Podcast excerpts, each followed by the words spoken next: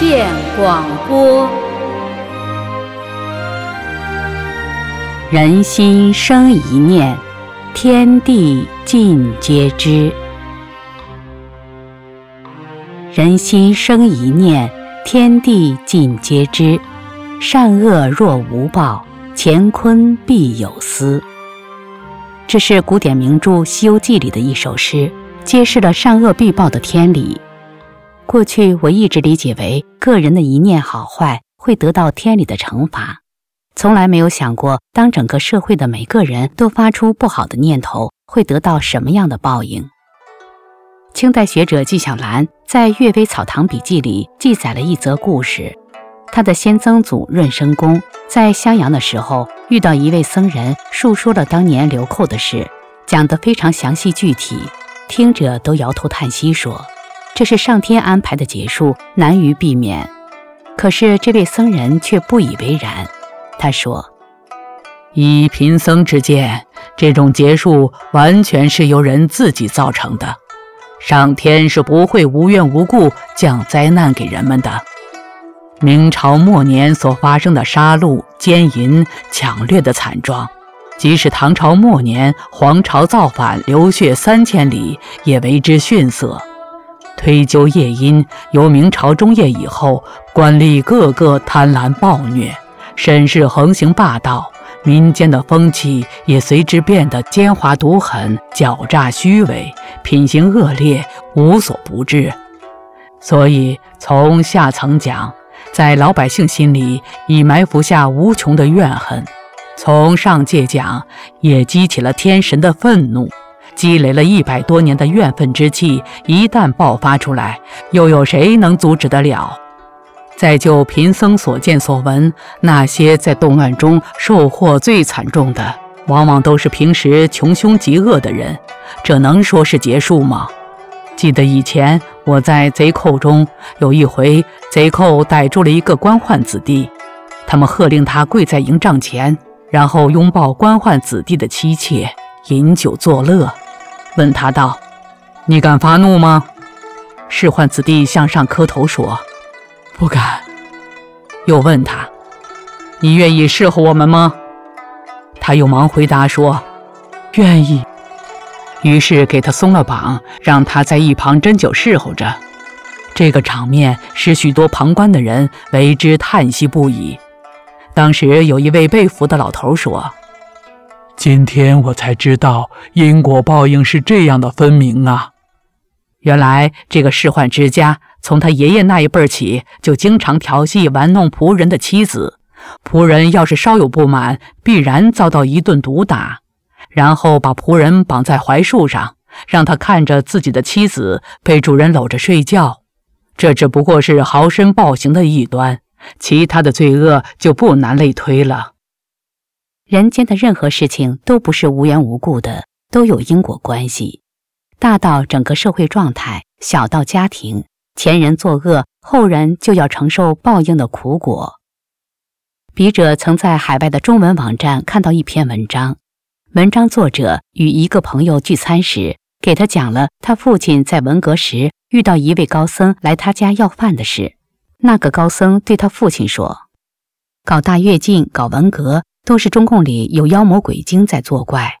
原因是明清两朝，故宫里上到皇帝、皇太后，下到宫女、太监。”基本人人拜佛，特别是到了两朝代的末年，拜的都是求权、求稳、求江山太平的功利欲望。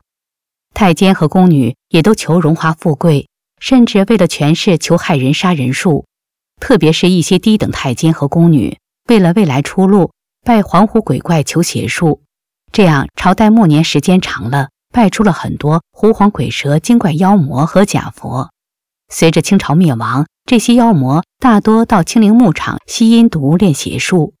中共成立后，这些妖魔中有不少转世成党员参加革命，后来有不少当了领导。中共夺得中华民国大陆政权以后，他们有小部分跟到了中南海。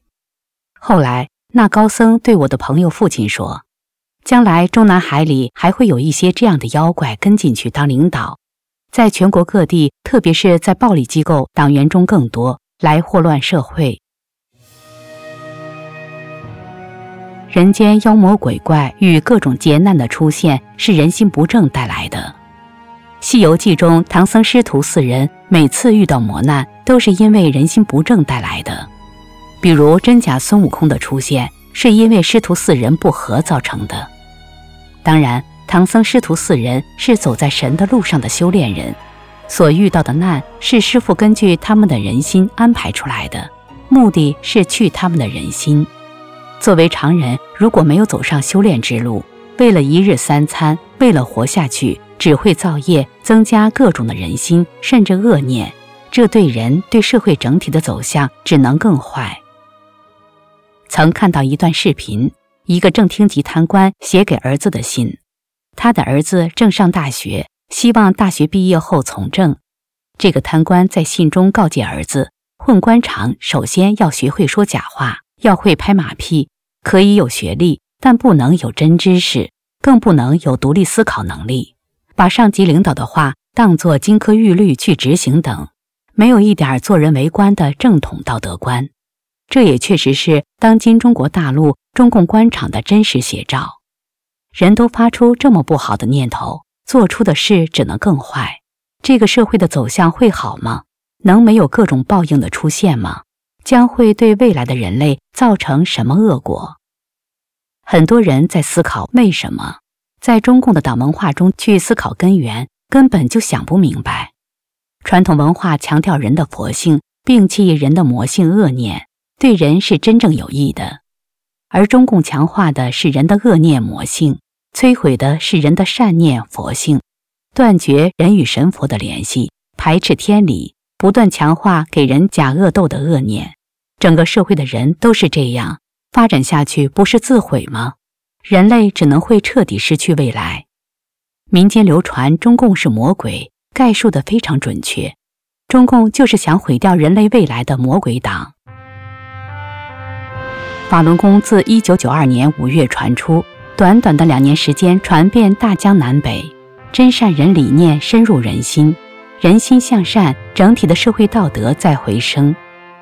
招工的直接提出要法轮功学员，农民把最好的粮食交给国家。山东收棉花地方直接打出标语：“法轮功棉花免检。”小孩在街上碰到胸前带有法轮功章的，就说：“练法轮功的都是好人。”各行各业的人都在按照真善忍做好人，认真对待工作。